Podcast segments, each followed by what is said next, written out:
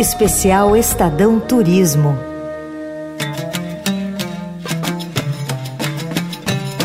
Olá, a partir de agora, aqui no canal de podcast do Estadão, você acompanha mais uma edição do Especial Turismo.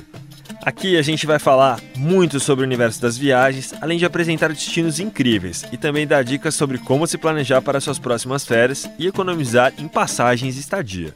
Especial Estadão Turismo. Oferecimento Abreu, a agência de viagens mais antiga do mundo.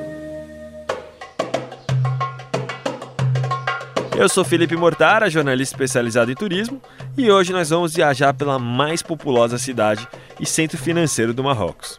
O nosso destino do dia é a famosa Casablanca, um hub cosmopolita e ponto essencial para entender esse momento da principal nação do Maghreb. Embora Rabat seja a capital do Marrocos, os mais de 3 milhões e meio de habitantes renderam a Casablanca o título de maior cidade do país. O nome Casablanca ganhou o imaginário mundial em 1942, depois do lançamento do filme de mesmo nome, estrelado por Humphrey Bogart e Ingrid Bergman. Espelho da modernidade do país, a jovem cidade é um bom contraponto com o Marrocos mais tradicional. A velha Medina data só do século XIX e não é tão velha quanto as que o visitante encontra em Marrakech e em Fez, por exemplo mas ajuda a entender melhor esse Marrocos mais contemporâneo, com pé no futuro, sabe?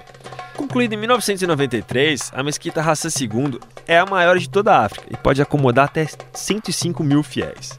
Seu grande minarete à beira-mar é visível por navegadores a quilômetros de distância, pois ultrapassa 200 metros de altura e seu interior contou com o trabalho de mais de 6 mil artesãos. Há tours guiados, de meia em meia hora em vários idiomas, ah, uma coisa importante de ter em mente para entrar em lugares sagrados são as roupas, que devem sempre cobrir joelhos e ombros. Bom, lá na Mesquita Hassan II começa a Corniche Ain Diab, um grande calçadão planejado que se estende por quase 3 km rumo ao sul. A beira-mar se reúnem um sem fim de hotéis, restaurantes, cafés, bares e até casas noturnas num amplo complexo urbanístico. A região de Ain Diab oferece ainda algumas boas praias particulares, usadas principalmente por estrangeiros e moradores mais ricos. Olha, sinceramente, não vai com muita expectativa, já que as nossas praias aqui no Brasil são muito mais bonitas. Mas eu vou te dar uma alternativa mais bacana. Apenas 45 minutos de carro para o norte ou de trem, dá mais ou menos o mesmo tempo, o balneário de Mohamedia tem algumas praias com mar bem verdinho e bom para nadar. Quando você voltar para Casablanca, caminhando rumo ao norte pelo Boulevard Sud Judid, surge o Rix Café. O Rix Café é um ícone de Casablanca. Inspirado no filme homônimo, esse restaurante romântico serve receitas ocidentais e ótimos coquetéis ao som de bandas de jazz e pianistas. Outro polo das artes bem interessante é a Fundação Abderrahman Slaoui.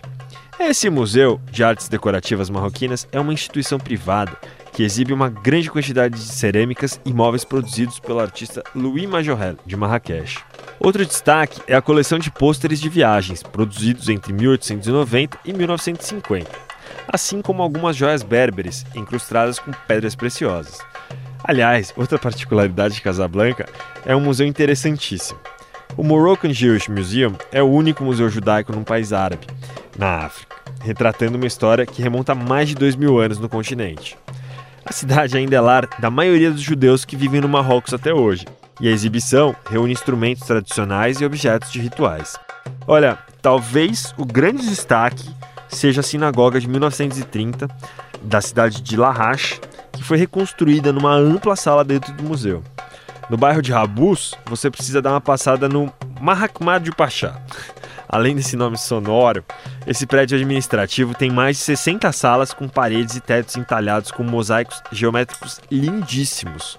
Mas fique esperto, tá? A pegadinha é que o prédio não tem horário de abertura regular, então vale checar quando você estiver na cidade ou perguntar para o seu guia local como anda o funcionamento. Além do judaísmo e do islamismo, com seus símbolos espalhados pela cidade, Casablanca tem uma grande catedral, a de Sacré-Cœur. O que a grandiosa construção de 1930 tem de incomum é a cor. Toda branquinha e com torre de mais de 50 metros de altura, ela chama a atenção de qualquer lugar que se olhe. Além da praia de Mohamedia, não deixe de fazer alguns passeios de um dia nos arredores de Casablanca. Um dos mais cotados é para as cidades costeiras de Azemur e El Jadida. As duas cidades de colonização portuguesa combinam alguns prédios de arquiteturas bem diferentes. Em Azemur, além do estilo colonial português, você vai reconhecer as influências árabes, andaluzes e berberes, em casinhas numa Medina cheia de curvas e vielas. A Casbah, que é a grande fortaleza e se debruça sobre o rio Oum Erbiá, com portais belíssimos e repletos de mosaicos, além de uma sinagoga, é testemunha da presença judaica no Marrocos. Já a pequenina El Hadidá é o novo nome da antiga cidade portuguesa de Mazagão. Além do porto, abriga uma grande cisterna construída séculos atrás, bem como uma linda praia, com campos de golfe e um resort. Bom, deu para perceber que o que não falta em Casablanca e nos arredores são opções de ótimos passeios e pontos incríveis para descobrir, né? Eu sou Felipe Mortara, jornalista especializado em turismo. Hoje a gente falou aqui da região de Casablanca e amanhã a gente segue a nossa viagem pelo Marrocos. Embarque com a gente nessa série do Especial Turismo aqui no canal de podcast do Estadão, um oferecimento da Abreu, a agência de viagens mais antiga do mundo. Um abraço e até lá. Você ouviu Especial Estadão Turismo.